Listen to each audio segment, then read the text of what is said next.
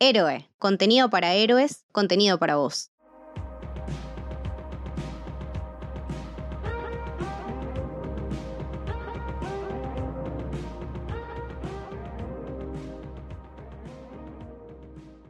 Bienvenidos, bienvenidas al Camino del Héroe. Mi nombre es Lucho, estoy acá con Lucas, Hola, ¿qué tal? estoy también con Leti. Hola, ¿cómo va? Hoy estamos así, tres personas, porque vamos a hablar de una serie muy especial que tiene esta estructura de, mezclar diferentes pensamientos, ideas y tramas a la vez, que es la, para mí, brillante cuarta temporada de Stranger Things.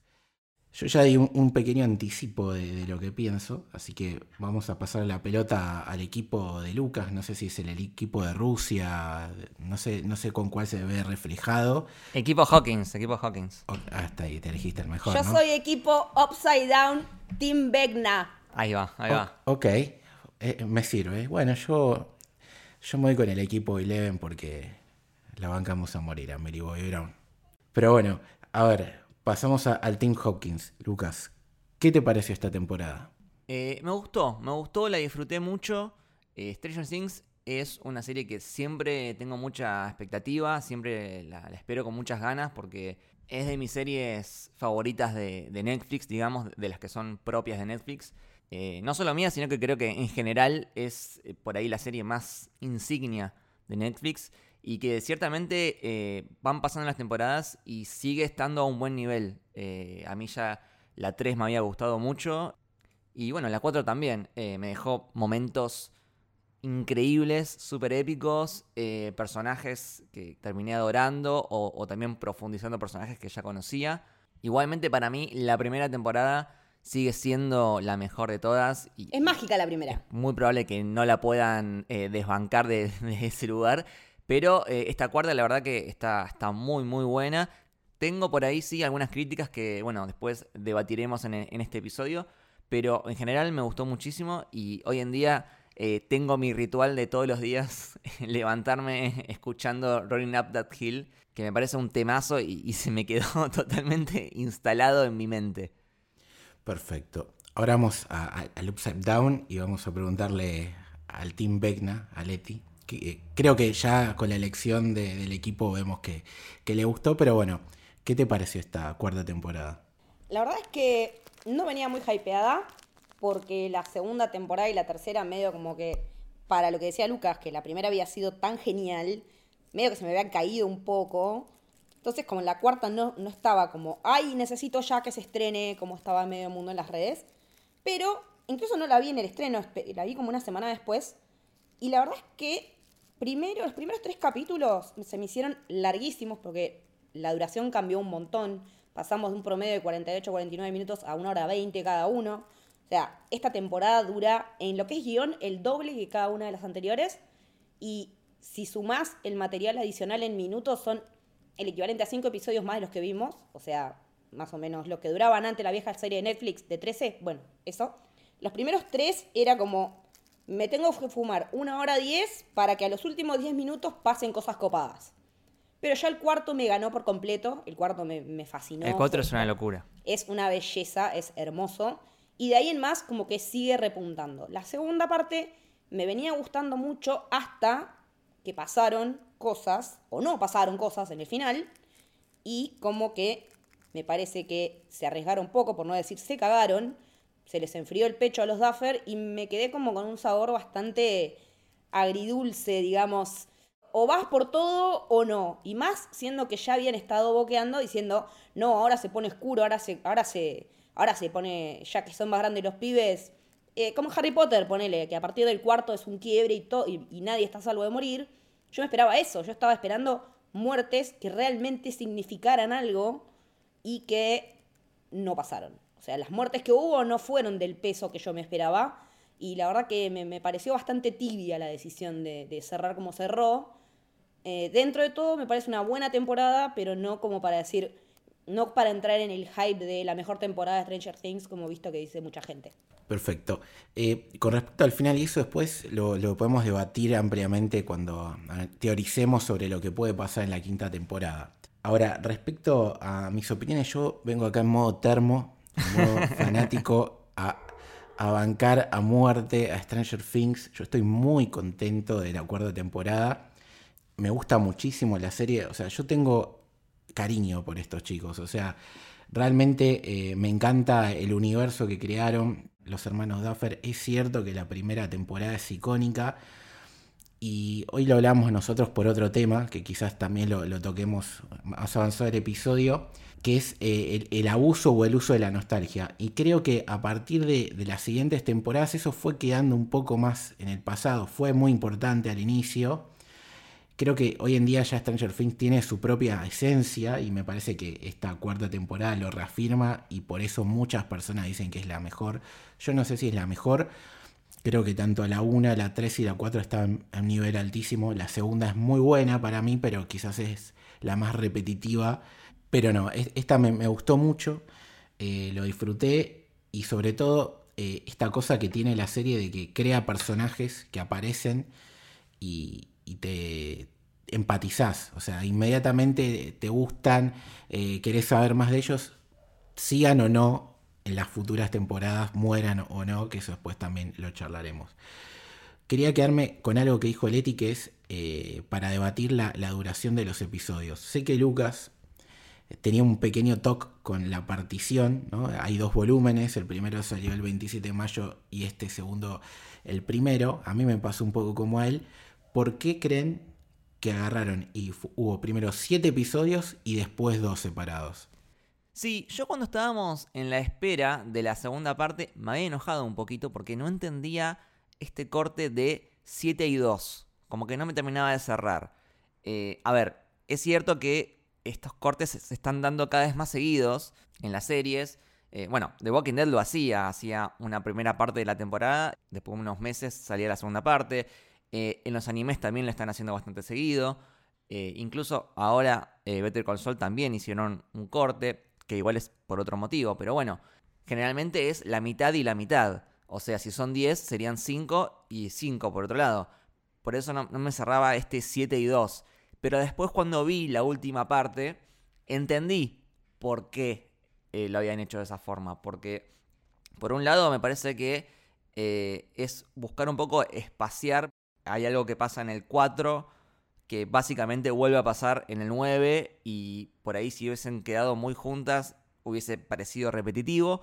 Y aparte me parece que también juega un poco con la expectativa y con la manija de la gente de eh, como hacerte desear un poquito más, ¿no? O sea, el final te lo damos en un mes. Y bueno, creo que hay un debate que lo vi varias veces en las redes sobre que eh, si hubiese sido semanal hubiese explotado aún más. A ver, a la temporada les fue muy bien Obviamente eh, mantuvo, mantuvo la conversación un montón de tiempo, de gente debatiéndola, los memes, los análisis.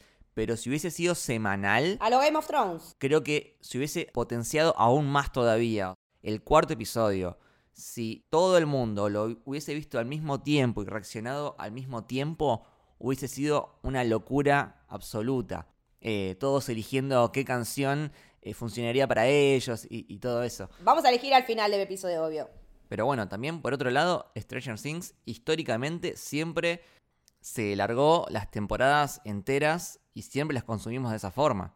Eh, de hecho, para mí siempre fue como un ritual de, esperar la nueva temporada de Stranger Things para instalarme un fin de semana en la cama y maratoneármela en dos días, porque es una serie fácil de ver y que terminas un capítulo y, y te dan ganas de poner el siguiente. Eh, quizás en esta temporada la diferencia es la duración de los episodios, que al ser mucho más largos, quizás sí te cuesta un poco más maratonearla. Y, ese tema de la duración por ahí es algo que deberíamos debatir, porque, a ver, en mi caso yo soy muy de decir, ok, que, el episodio dure lo que tenga que durar. Eh, si el creador decide que tiene que durar más tiempo, listo, ya está, es decisión de él y no hay muchas vueltas que darle. Pero eh, es cierto que es un poco chocante cuando vos venís históricamente con episodios de 40, 45, una hora, y de repente te encontrás con que todos los capítulos duran hora y media o incluso más, te puede llegar a hacer un poco de ruido. Porque, a ver, es normal que en una serie por ahí haya episodios específicos. Eh, por ejemplo, en The Walking Dead, me acuerdo que el, el primero el del medio y el último de cada temporada eran como capítulos dobles. Pero en esta temporada de Stranger Things, eh, todos los capítulos tienen una duración eh, más extendida. Que al final no sé si me terminó molestando tanto igual, ¿eh? creo que algunos se me hicieron más largo que otros, sí. pero dependía mucho de lo que pasa en cada episodio. Me acuerdo que, los que el, quinto y el sexto sí, sí se me hicieron medio largos. Pero, por ejemplo, el último, el 9, que dura dos horas y media, se me hizo re corto, o sea, se me pasó los pedos, eh, porque pasan un montón de cosas. Eh, creo que, en definitiva, es algo que por ahí asusta al principio cuando ves el listado de los episodios con sus duraciones, pero después cuando ya estás viendo la serie, estás metido, me parece que no molesta mucho.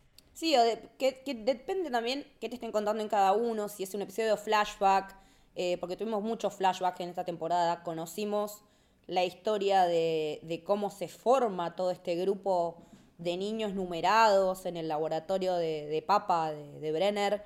Y bueno, ahora ya hablando full spoilers, conocemos a, 001, que es Vegna. Que es Henry. que es Henry, que es el hijo de Freddy Krueger. Eh, Tremendo.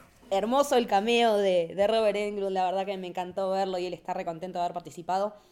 Me parece que todo eso hacía falta en este momento de la historia, porque ya estamos cerrando el, boliche, digamos, queda solamente la batalla final. Sí, y que es un villano un poco más sentiente, si se quiere. Es un villano re complejo, es muy complejo de entender. O sea, hasta ahora el, el Demagorgon es, es, como un animal, es como algo más salvaje. E, el Manflyer es un coso que todavía no entendemos muy bien qué es, y Vecna es como mucho más complejo, tiene motivaciones, eh, puede hablar, puede comunicarse. Eh, el Demagorgon no podés putearlo y decir, uh, mira qué hijo de puta, porque es como un animal. Eh, en cambio, Vecna sí podés decir, sos un hijo de puta, te odio. Claro, porque es una persona. Y me parece que, en un momento lo charlábamos en el chat el otro día, Dustin hace como, que es como, cuando habla Dustin es como, esta es la Biblia, digamos él cuando te explica es porque es así, es la manera que tienen los Duffer eh, narrativamente de ordenarnos, como que hay jerarquías en el Upside Down. Entonces, el, el, más poronga del Upside Down es el Mind Flyer. Después, cuando tiene esta pelea 001 Henry con Eleven, y ella crea este portal al Upside Down, y él lo camina y lo camina. Me encantó toda esa parte. Ay, por favor, qué bueno que estuvo. Eh, se encuentra con el Mind Flyer y decide convertirse en su general, decíamos nosotros, o sea, Dustin más o menos. Y después el Demogorgon y los Demodogs serían como los soldados de pie. Igual, para, eso era lo que pensábamos en el primer volumen. En el segundo volumen para mí no es así la cosa, y creo que eso es lo que, o por lo menos yo lo interpreto así. Eh, el tema que cuando Eleven lo manda a Henry al otro lado, él piensa que ha ido al infierno, al purgatorio. Y él se encuentra con una nube de polvo y él es el que transforma la nube de polvo en el Mind Flyer porque se acordó de las arañas y básicamente es una representación, es agarrar un poder desconocido para transformarlo en la demostración de lo que él siente. ¿Entendés? Entonces, al final, el general de Vegna es el Mind Flyer. Y Vegna es el más capo. Y Vegna es el más capo. Sí, hay como hay un giro que es, cierto. Él le termina dando forma a esa nube que la nube todavía no entendemos muy bien qué es igual. No, porque aparte la vimos en Rusia. La vimos en Rusia también. Y la vimos eh, activarse en Rusia. O sea, vimos, la vimos generando nuevos seres. Eh. y ahí también está la cuestión de cómo conectar a personajes que están en distintos lugares del mundo, incluso más allá de Estados Unidos, pues tenés Hawkins, tenés California, más los que están todos de viaje en la camionetita de la pizza, y después los que están en, en Rusia. Entonces, como que a través de ese polvo, que, que se llama un polvo interdimensional, no sé cómo mierda se puede definir. Eh, la nube de Lost. el humo, era el humo, boludo. Es como que en ese momento, en ese sentido, estuvo muy bien armada la, la relación entre los tres lugares y esta cuestión del, del, plano no físico, el plano astral, mental, no sé cómo le querramos decir, eh, es en el cual se termina resolviendo todo y en el cual los personajes, sobre todo el Leven, puede confluir, que viene a ser como de Dream, Dreamwalker de alguna manera, si, si lo ponemos en términos de Strange. Pero parece que estuvo muy bien resuelto eso, porque no había forma física de que los personajes llegaran del punto A al punto B con los tiempos que tenían. Y está bueno que por una vez no lleguen y que no hagan como en Game of Thrones que se teletransportaban, o sea, tiene que estar eh, de, de, Pentos, hay que ir a, a, King's Landing y ¡pum! Ya está. Me parece que eso estuvo bueno como para darle un sustento de realismo dentro de toda la ficción, porque Stranger Things tiene mucho arraigo en el realismo, más allá de toda la flayada. Las distancias no se pueden recorrer de, en, los, los 2.000 kilómetros que tenían, no se podían recorrer en tantas horas. Y, estuvo bueno eso, por lo menos para mí. Sí, aparte, los recursos que utilizan para colaborar entre ellos los hemos visto a lo largo de las otras temporadas. O sea, no es la primera vez que Eleven hace lo que hace. Entonces, eso sustenta y potencia lo que decís vos de realismo dentro de, lo mágico. Para cerrar un poco lo que tiene que ver con la duración y, y, todo este debate de si Netflix no tiene que empezar a sacarlo semanal, cosa que yo creo que por lo menos con Stranger Things cuando salga la quinta y última temporada, confirmado, eh, es que dijeron los creadores que va a ser más corta esa temporada. Entonces, todo esto que, que pasó acá no, creo que no se va a volver a repetir.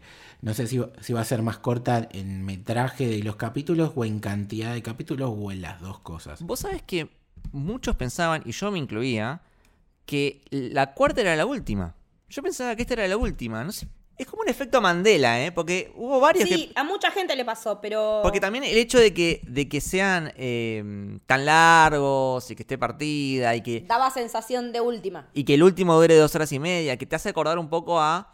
Eh, no sé, a mí me hace acordar de Evangelion, ¿no? Tipo la temporada y después la película. La película. Entonces, para mí fueron como ocho capítulos y después la película, que vendría a ser el nueve.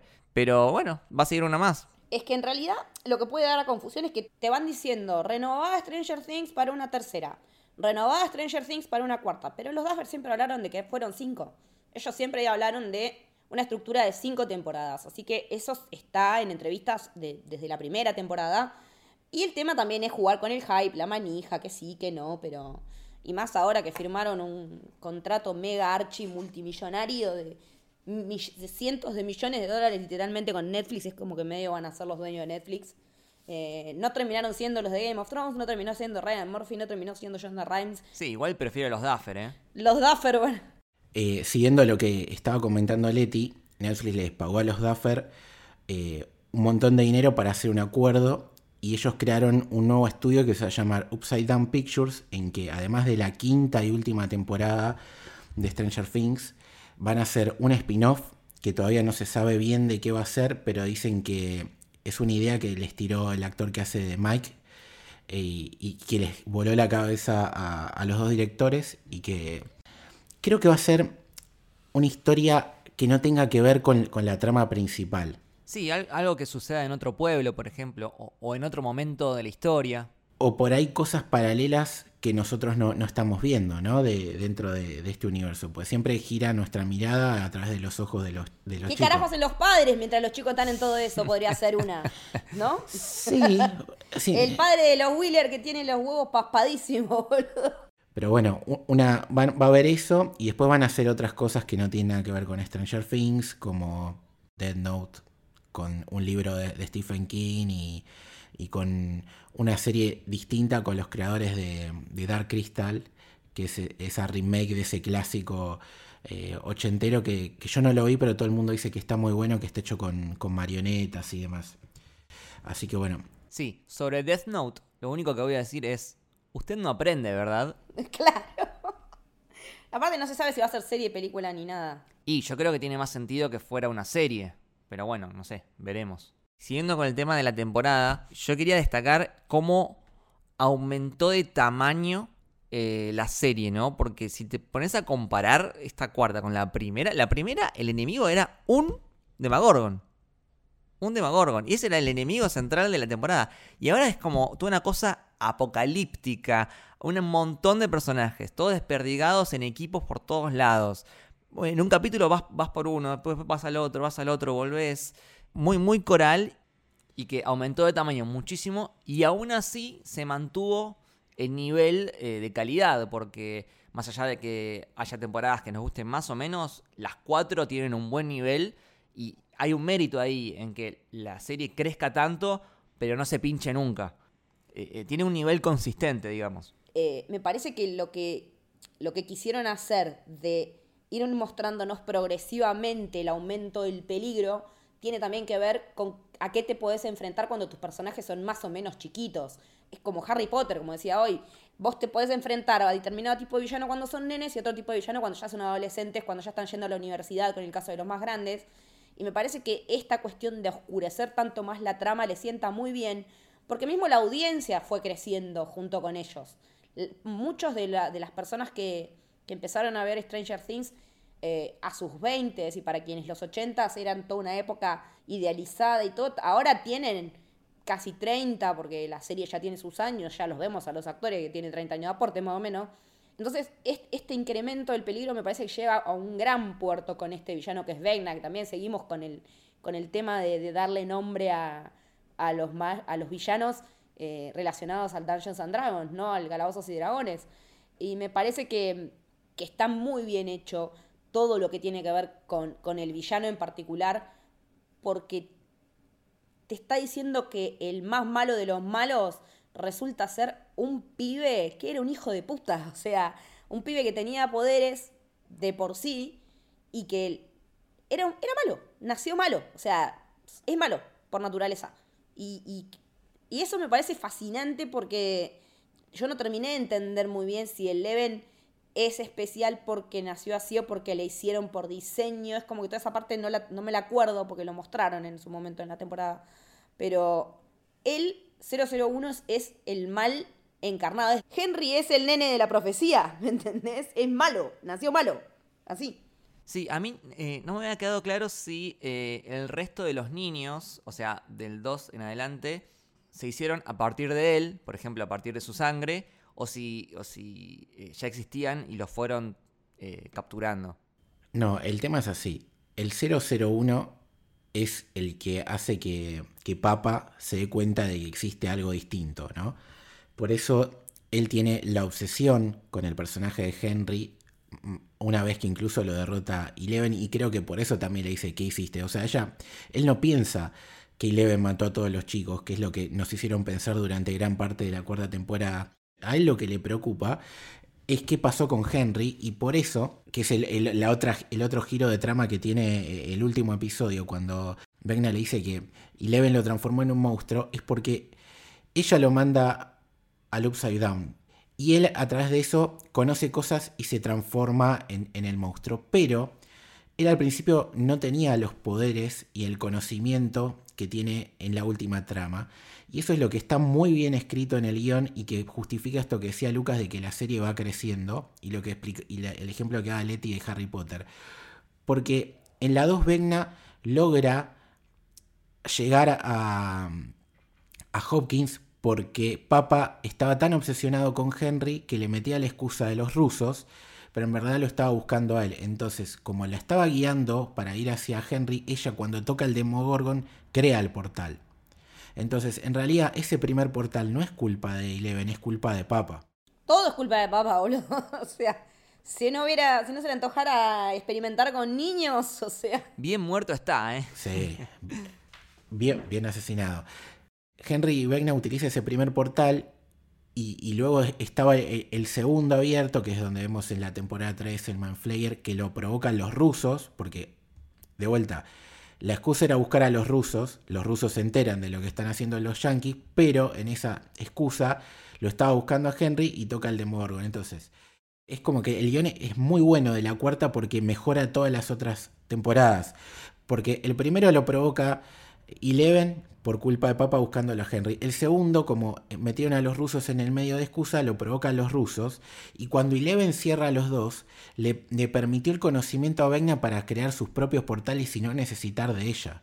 Entonces, por eso todo este quilombo. Entonces, eso es muy bueno. Y con respecto a lo que preguntaban, él es el primer ser que aparece con poderes. Llega a Papa y él lo empieza a estudiar. Y a través de su genética empieza a, afectar a distintos bebés. Y Leven es uno de esos bebés.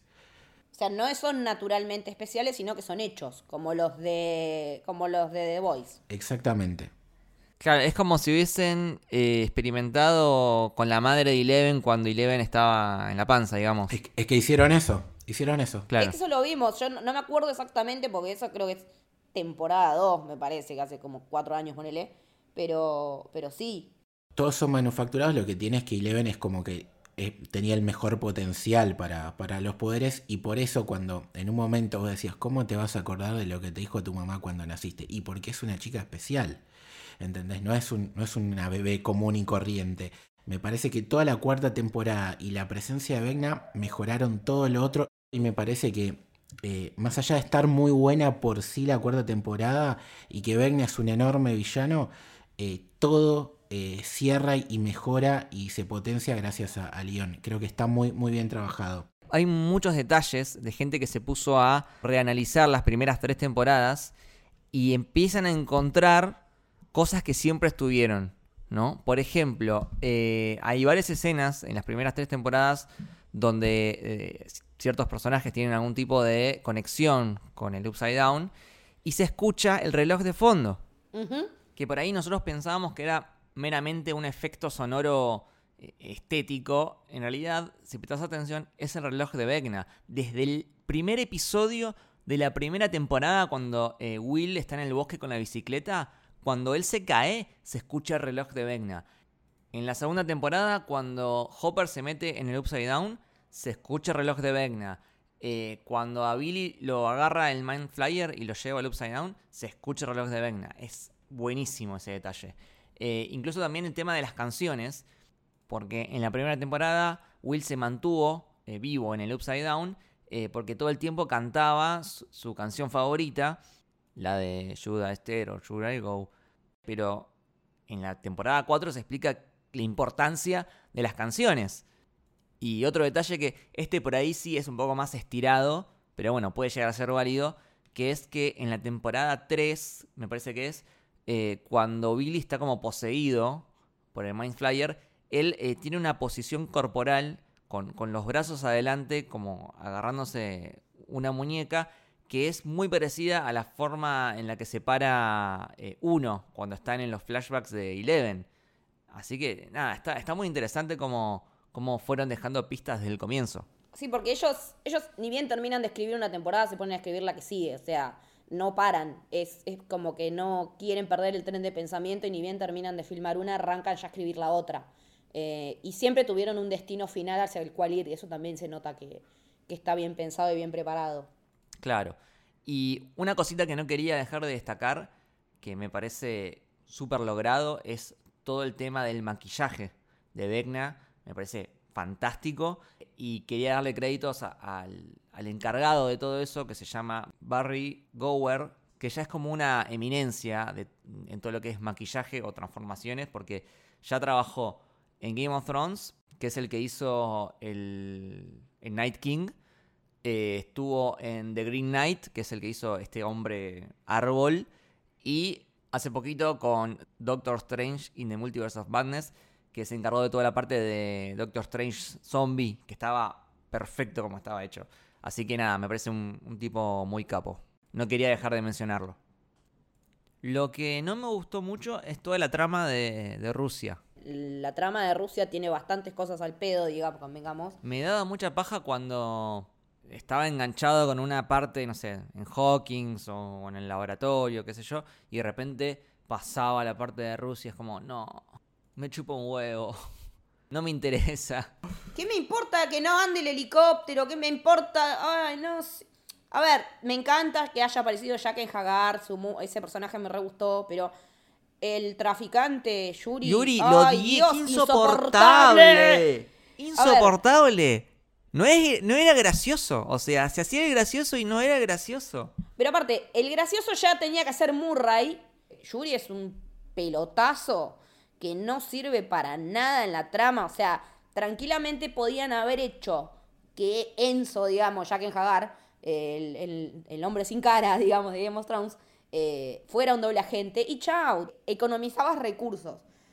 Para lo único que me sirvió la parte de Rusia fue para que finalmente se dieran un beso Joyce y Hopper, para ver lo lindo que está David Harbour ahora, Eh, igual Le queda bien rapadito, le queda bien rapadito. le queda bien rapada y aparte yo, a mí me gusta con panza, sin panza, con barba, sin barba, David Harbour, toda, siempre.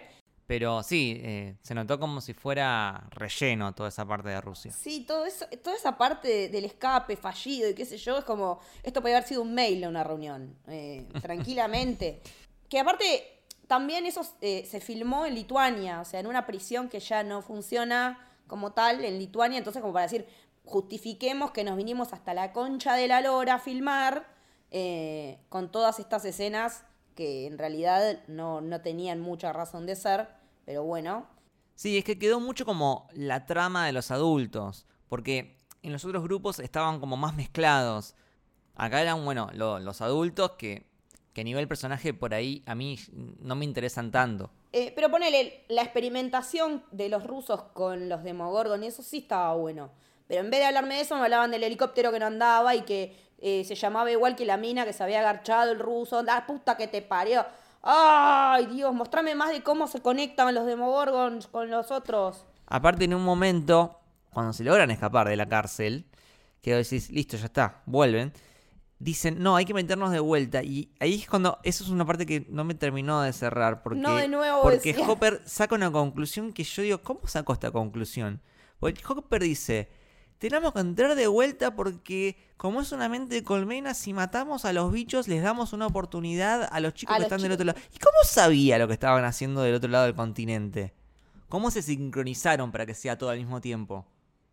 Pero bueno, en definitiva, toda esa vuelta a volver a entrar a la prisión apuntaba a toda esta escena súper épica de Hopper De la espada. eh, con la espada cortándole la cabeza al Demogorgon, que sí, está, está buenísima. Claro, contémoslo de la espada, por Dios, boludo, contémoslo de la espada. La espada es la espada de Conan el Bárbaro. Aparte, yo dije, ¿qué hace? O sea, ¿ustedes vieron en el momento que aparecía la espada? Sí, porque es, es medio como una arena, un, un- un coliseo romano donde te daban armas para que, bueno, pelees con, con los demogorgons. Entre esas armas estaba la espada. Claro. Y los, o sea, les dan de comer, los engordan para que después el Demogorgon quede rellenito. Le dan un montón de armas tipo medievales para que se la den contra el Demogorgon, que es cuando Hopper dice, no, che, este se pelea con fuego. Eh, pero bueno, la espada quedaba ahí. Y bueno, resulta que es literalmente la misma espada, no una copia, la misma, eh, ¿cómo se dice? Las- El prop. el prop, eh, sí, la, pero ¿cómo se dice en español los props? Utilería. Es la misma utilería que de Conan. Es la misma misma. No es una copia. Salió a, verlo- a decirlo David Harbour estos días. Se debe haber sentido Schwarzenegger. Es que dijo que sí. Si querés, como acá de alguna manera mencionamos a- al Team Rusia y destacamos lo mejor, que es eh, el beso de, de Joyce y, y Hopper, eh, podemos hablar de... eh, ¿Con qué equipo seguimos? Con Hopkins. Hablemos de Max. Ay, Max, te amo, Max. Yo tengo dos personajes favoritos. Eh, bueno, tres. Eh, Max, Will y Steve, ¿no? Eh, estoy todo el tiempo con miedo de que les pase algo. Eh, y vos sabés que desde que empecé a ver la- la- la- el, el primer capítulo, el segundo, dije, "Mm, a Max le va a pasar algo. Te la viste revenir. A Max le va a empezar algo. Cuando ya empieza a hacer las cartas de despedida, es como, "Mm, se viene la muerte de Max, me muero. Y todo lo que fue el cuarto episodio, por favor, lo que sufrí ¿Qué actriz Sadie Sink? Por Dios, ¿qué actriz? es de las mejores actrices, junto con el de Will, para mí son los dos, de los niños son los dos mejores actores. Y nada, o sea, eh, todo ese capítulo es una angustia. Tipo tremenda, tremenda. Para mí Max es, es el personaje de la temporada. Por algo también en el póster es, es una de las que está más grandes. Sí. Es que tiene un gran desarrollo, tiene un gran crecimiento como personaje. Y la verdad es que para mí se merecía morir por todos los huevos que puso y por cómo ella se puso la. Se, se puso la 10 y dijo, bueno, yo me inmolo por esta. O sea, para mí es una falta de respeto al personaje que haya vivido y quedado en un coma a lo telenovela. Me parece que, que- que fue lo peor. O sea, Sí, a mí lo que me molesta es que haya quedado en coma, porque si quedaba viva, bueno, que, que quede viva bien, no, no en coma. Porque ahora, tipo, no sé si, si quedó ciega, si, si, si tiene, si tiene los brazos todos chuecos. Claro, o sea, matala o que quede bien, pero en coma, boludo. O sea, y porque aparte después te la muestran a Eleven paseando y no ve nada. Entonces, como que en el coma ella no está, está ida. O sea, no hay nada en la cabeza de Max. Me parece esa fue la, para mí, la peor decisión, la más tibia.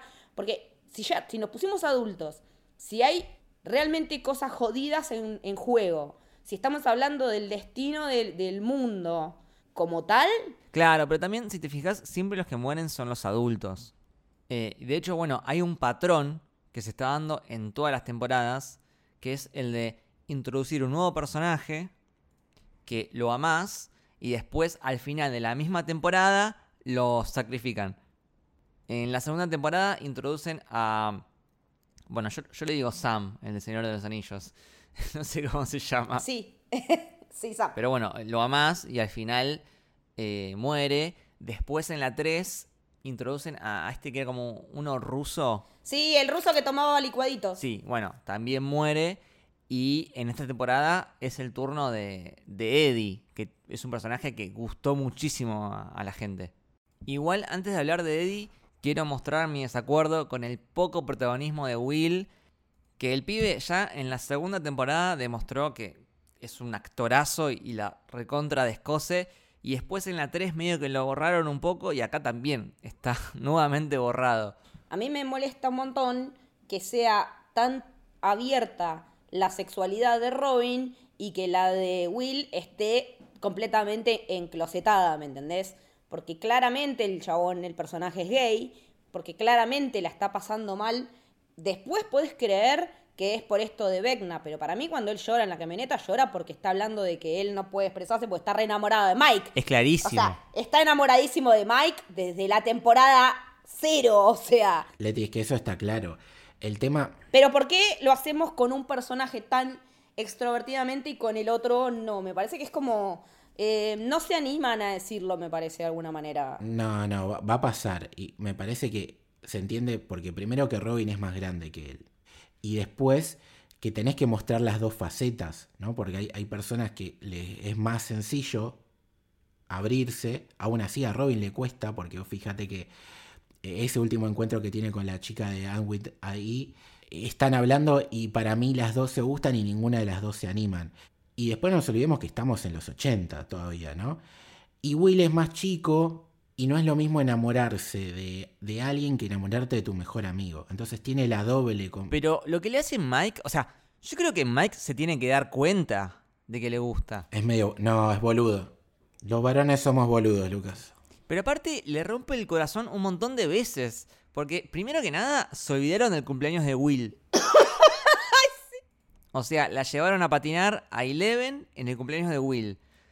Después, en, en este discurso que tiene Mike con Eleven, cuando Eleven está en, en la pileta y Mike le habla desde el otro lado, él le dice, el día más feliz de mi vida es el día en que te conocí. Y si te pones a pensar, ese es el mismo día en el que eh, secuestran a, a Will y queda en el Upside Down. ¡Claro! O sea, el chabón le está diciendo al lado del otro pibe que su día más feliz es el día en que le pasó algo re traumático. Y, y el único que lo banca es el hermano. Sí. Que decís, el, yo el hermano del personaje lo- me parece me, eh, Jonathan, tipo me. Y aparte esta temporada se la pasó fumada con el otro pelotudo fumado, de la o sea, pizzería. cada que- vez peor el personaje. Pero en el último capítulo tiene como una charla que dije, bueno, al menos tiene alguien que lo banca y que lo entiende. Ahora, eh, el discurso de la camioneta que le da al personaje Mike. ¿Sabes lo que a mí me rompe el corazón? Porque obviamente está hablando de Eleven, está hablando de Mike. Sí, en ese discurso habla de Eleven, pero en realidad, metafóricamente, está hablando de él mismo. Sí. Le está queriendo decir algo a Mike a través de usar como ejemplo a Eleven. Claro. Bueno, e- está hablando de lo que le pasa a él. Y cuando termina de hablar, él utiliza la frase que creo que es tipo, eh, y eso no va a cambiar, una cosa así, y se pone a llorar. ¿Y sabes por qué se pone a llorar? Porque se está diciendo a él mismo que lo que no, lo que no va a cambiar es que Mike y Eleven siempre van a estar juntos. Él se está diciendo a sí mismo, che, flaco. Sí. Date eh, cuenta. Amigo, no amigo por- date cuenta a sí mismo. No es por acá porque vas a terminar sufriendo el doble, ¿entendés? Sí, necesito en la quinta, por favor. eh, Un novio para Will. eh, que Will la pase mejor, chicos. Yo en un momento flashé que el dibujo era de Mike en un punto. Yo en un momento pensé que era el dibujo. Era de Mike. No, no, no, pero en otros. No, o sea, era de Mike, pero se lo pidió Eleven. Eh, yo pensé que era por las suyas, por cómo él lo, lo guardaba, que era una representación de, de su amor eh, romántico hacia Mike, no de todo lo que significa Mike para el grupo, la, la, la, la, la. Mike, sos el corazón, sos mi corazón, sos mi amor, ¿no? Sí, sí, el dibujo que hace es claramente dedicado a Mike. Sí. Pero a través de Eleven y toda la bola. Sí. Pero bueno, lo, lo sentí un poco borrado al personaje de Will. Es que el, el de Mike también, o sea, todo el equipo, Es verdad, el de Mike también lo borraron. eh, el mismo el hermano de, de, de Will también. Sí, el equipo camioneta, digamos. eh, me parece que hasta que rescatan a, a Eleven, para mí fue como medio me. Pero bueno, para, quiero volver un poco para atrás porque no hablamos de para mí el mejor momento de la, de la temporada, el momento Running Up That Hill. Ay, qué belleza. Explotó totalmente, toda la gente hablando de eso, todos los TikToks con la canción de, de Kate Bush. Eh, con, ah, con el datazo de que Kate Bush eh, es la primera artista que tiene dos tops eh, de singles en los charts de- del Reino Unido con tantos años de diferencia. Porque esta canción es del 85 y ella había tenido otro en el 78. O sea, Exactamente. Y también eh, el otro récord es que es la eh, mujer más vieja en llegar al número uno. Porque la anterior había sido Cher. Chicos, 3 millones de dólares ganó por, por Spotify por esta canción. Así que, re contenta. Es un temazo. es un temazo. Es un temazo, es un temazo. Eh, y aparte de la letra, también re va con lo que está pasando. Eh, con Lucas nos la pasábamos mandando imágenes por Instagram de que encontrábamos arte de, de Max flotando. Está- Bueno, todo el- le- visualmente la escena de Max flotando es una lo es todo. Lo es todo. Una paleta de colores preciosa, o sea. Porque aparte llega con lo justo. eh, Y viene, de, y viene de, de la carta que le había escrito a Billy, o sea, es todo hermosísimo. La verdad que ese momento es, es épico, como también cuando Eddie se pone a tocar Master of Puppets. Uh, tremendo momento. Porque Tremendo aparte eh, también tiene, tiene un costadito de dato interesante que él, el actor, Joseph Quinn, toca la guitarra, toca él el tema, pero la segunda viola de, que se escucha en la serie, porque la grabaron para la serie, eh, la toca Ty Trujillo, que es el hijo de Rod Trujillo, que es el bajista de Metallica. Tremendo. Eh, que es un pibe de 17 años, o sea, es un nene. Vos ves la foto de él, es un nene y toca desde muy chiquito. Y los de Metallica también salieron ahora a decir que están re contentos porque además de que van a amasar más plata por, por esto, que les encanta que haya nuevas generaciones que los conozcan por haber aparecido en Stranger Things. O sea, como que es un win-win para cada artista que aparece acá eh, siempre. Aparte, eh, este, es muy interesante la elección de la canción y, y de la banda, porque por un lado, Master of Puppets es Vecna, o sea, Sí. es, es, es el que te, te posee, básicamente. El que te maneja los hilos. Claro. Y por otro lado, el hecho de que sean eh, metaleros tiene que ver con un hecho de la vida real, que es que Eddie Manson está basado en Damien Eccles, que es uno de los tres pibes acusados erróneamente en 1994 de matar a otros tres pibes. Y que como ellos eran metaleros, usaban pelo largo, eh, la sociedad es como que lo- juzgó Lo juzgó por su apariencia. Los tildó de satánicos. Hmm. y terminaron yendo a, a prisión. Estuvieron en la cárcel 18 años. Y aparte, y bueno, la serie lo toma y, y- y hacen de esto de que los que juegan Dungeons and Dragons son parte de una secta. Que eso también es real. En su época, eh, Dungeons and Dragons, Calabozos y Dragones, que es un juego que, a ver, eh, se juntaban los pibes en el sótano a tirar dados y, aparte las historias siempre eh, involucran demonios, dragones, brujería, todo medio Lovecraftiano. Eh, entonces los padres flasheaban secta satánica, ¿no? Obviamente. Y nada, o sea, un- es un juego, nada más. Pero bueno, eh, en la serie está muy bien retratado todo esa, ese prejuicio. Y aparte, bueno, de, de ese caso real que vos contabas de los, tres, de los tres chicos, se hizo un documental y la música del documental la hizo Metallica, que era la banda favorita de los pibes. O sea, Ahí va, entonces ahí cierra todo. cierra todo. O sea, Pero bueno, esa escena es, es buenísima. Con los rayos rojos de atrás. es una tapa de un disco de metal, tranquilamente. eh, es, es épica. Es épica. Y vos, aparte, mientras vos estás viendo eso, vos ya intuís, este pibe va a morir. Va a morir. Es que era obvio que iba a morir. Porque después de esta escenaza, solo te queda morir, básicamente. Em, pero lo que sí no me gustó tanto es, es la forma en la que muere, como que murciélagos. No, la muerte fue medio pedorra. Algo que, que tendríamos que comentar de Eddie es, eh, y atándolo a esto de- del satanismo y, y en lo que está basado, a mí me emocionó muchísimo el discurso que tiene Dustin con su tío al final. Sí, eso fue, fue, fue conmovedor. Sí. Primero porque creo que el, el pibe que hace Dustin también lo tenemos que meter en, en los pibes que mejor actúan. Sí, sí. Es muy tierno, a, Dustin, sí. a Dustin lo queremos, a Dustin lo Sí. queremos. Es muy tierno, es muy carismático. No sé si podrá hacer un papel que no sea de, de nerd, pero esto le salen. Tiene mucho corazón. Sí, sí, sí. Igual, para ser un personaje que no me gusta en general, Nancy esta temporada me gustó muchísimo en su modo Sarah Connor. Cuando agarra y recorta la escopeta, digo. Sí, me sí, encanta. momento Sarah Connor. Igual era la cabeza. Sí. Era, la cabeza. Era la Nancy, cabeza. Era la cabeza. ¿No aprendiste nada de, de Thor, amiga? Pero me encanta que cuando va a su propia casa en el Upside Down a buscar su caja con armas, o sea, ya estaba re preparada la loca. Y cuando van a la armería también. Tiene una obsesión con las armas, Nancy. Es como, wow. Es yankee, boludo, ¿qué querés? Es yankee, o sea. El lindo palo a Estados Unidos que te muestren la venta de armas, sobre todo. A, pi- a pibes, boludo, a pibes de escuela. Los pibes, claro, re menores yendo a comprar armas. Bueno. Toma, tranqui. esta, una, una, una 45. Bueno, ¿cuántas balas querés?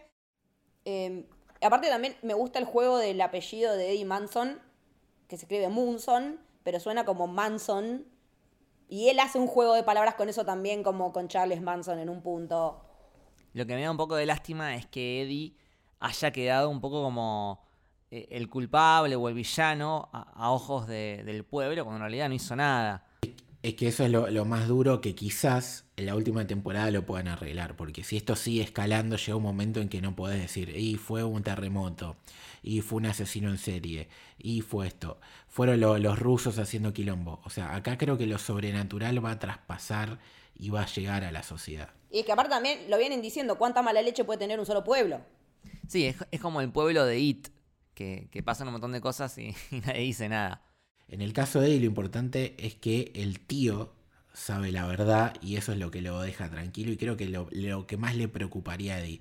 Puede y odiaba a Hawkins, entonces que Hawkins sigan pensando, él le chupa un huevo, lo que le debe importar es que lo que piense el tío y que el tío se quede tranquilo y por eso sirve eh, esa escenita. Y lo que le dice a Dustin también, de que nunca cambies, seguís siendo vos, porque así como sos, sos genial. Esa amistad entre Eddie y Dustin me, me gustó. Es que mucha química entre los actores, eso estuvo bueno. Yo quiero eh, destacar, antes de terminar, una escenita más que me gustó muchísimo, que es cuando Eleven por fin mata a alguien y, y hace mierda a ese helicóptero. Sí, Me parece espectacular cómo filmaron esa escena, la explosión, todo. me hizo acordar mucho a Vader, boludo. Muy, muy manejo de la fuerza de Vader. E- esa es la Eleven que me gusta, la Eleven que quiero, no la que anda llorando por ahí. Basta de Millie Bobby Brown llorando, basta, me tiene cansada, porque esta temporada volvió a llorar un montón y me rompe mucho las pelotas. Bueno, ahora sí, creo que completamos un análisis completo y apasionado de Stranger Things. Yo por y creo, no sé ustedes, yo quiero que se estrene mañana la serie. No va a pasar, lamentablemente. 2024 dicen. O sea, no hay fecha, se dice lo que dice Lucas. Yo ya quiero eh, ver la quinta temporada y última. Va a romper todo, la Va quinta va a romper sí. Olvídate, va a romper todo. Va a romper todo y vamos a estar acá bancando los trapos como siempre. Para, una cosita más. Porque me gustaría que juguemos a ver qué canción hay que ponerle a cada uno en caso de que los agarre Vecna. Leti, ¿vos, vos sabés? Sí, sí, sí. A mí me tienen que poner Life on Mars de Bowie. ¡Oh, temazo! Es la, es la canción, es- Temazo, es, temazo. la canción de mi vida, así que sí, sería esa. ¿Vos, Lucas? Eh, ¿Vos sabés qué? La pensé, porque cuando estaba viendo el episodio 4, yo pensé, che, ¿y en mi caso cómo sería? Bueno, a mí me tendrían que poner eh, Do I Wanna Know de los Arctic Monkeys. Excelente elección. Una canción perfecta que no me canso de escucharla. Bueno, acá son todos cipayos estos chicos, así que. Yo vamos a ir aposté a- plata que vos ibas a decir algo de los redondos o de los O piojos. sea, vamos a ir obviamente a la mejor banda de la historia del rock nacional. Y vamos a quedarnos con ju- juguetes perdidos de Patricio Rey y sus redonditos de ricota. ¿Qué te dije, boludo? La de Lucho y de lo redondo. Así que esa canción no solamente me haría que salvarme de Vecna, sino que me daría un modo eh, rage que lo cagaría a trompadas y terminaría la serie rápidamente. Como alternativa, Danza Kuduro. y esa sorpresa, chicos, ¿Te imaginas, tipo, escapando de Veina y empieza a sonar Danza Kuduro? La mano arriba, cintura sola. Bueno, eh, eh, esto, esto quiero que lo dejes y, y- y lo que voy a decir ahora también. A partir de ahora, en cada stream de héroe, voy a poner un momento danza Kuduro y Danza Lucas bailando. Es un temazo, boludo. Es la fija, a partir de ahora, en cada stream de héroe, Lucas bailando danza Kuduro. Nada más quiero decir. Bueno, dale. Bueno, ahora sí, Leti, ¿dónde te puede leer y escuchar la gente? Me pueden encontrar en redes, tanto en Twitter como en Instagram, como Leticia-Haller. Y me pueden escuchar eh, acá en Camino, me pueden escuchar en Historias de una Galaxia Lejana, un podcast de Star Wars. También en Te Sigo de Memento y por el largo camino. ¿A vos, Lucas? A mí me siguen como arroba lukebashi con B corta y doble L. eh, y también me escuchan acá en Camino, o si no en Desde la Baticueva, el podcast que tenemos con el querido Luchito. ¿Y a vos dónde te siguen, Lucho? A mí me siguen el L Torres Toranzo, Torres con S, Toranzo con Z en Twitter e Instagram. Y a Héroe, A Héroe lo siguen como arroba soshéroe en ambas redes. A Camino en Camino Héroe en Twitter. Camino del Héroe en Instagram. Y recuerden que eh, tenemos el Club del Héroe, nuestro club de suscriptores, eh, a través del cual por una pequeña contribución eh, nos van a estar ayudando un montón a seguir adelante con todos estos podcasts que estamos haciendo. Y aparte van a ganar acceso al Discord exclusivo donde todos los días charlamos de absolutamente todo, de Stranger Things, de Marvel, DC, películas que se vienen, series, anime, manga, música, eh, mascotas, comida, lo que quieran. Eh, de todo. Así que eh, quien quiera unirse es bienvenido. Tienen los links en la descripción del podcast, en nuestras redes sociales, o si no, cualquier cosa nos mandan un mensaje privado. Y también les vamos a agradecer mucho si nos siguen en Spotify, eh, activan la campanita para que les llegue el aviso de los nuevos episodios. Y si nos quieren tirar unas 5 estrellas para que el algoritmo haga su magia, mejor. bueno, esto fue nuestro análisis de Stranger Things temporada 4. Esperemos que les haya gustado.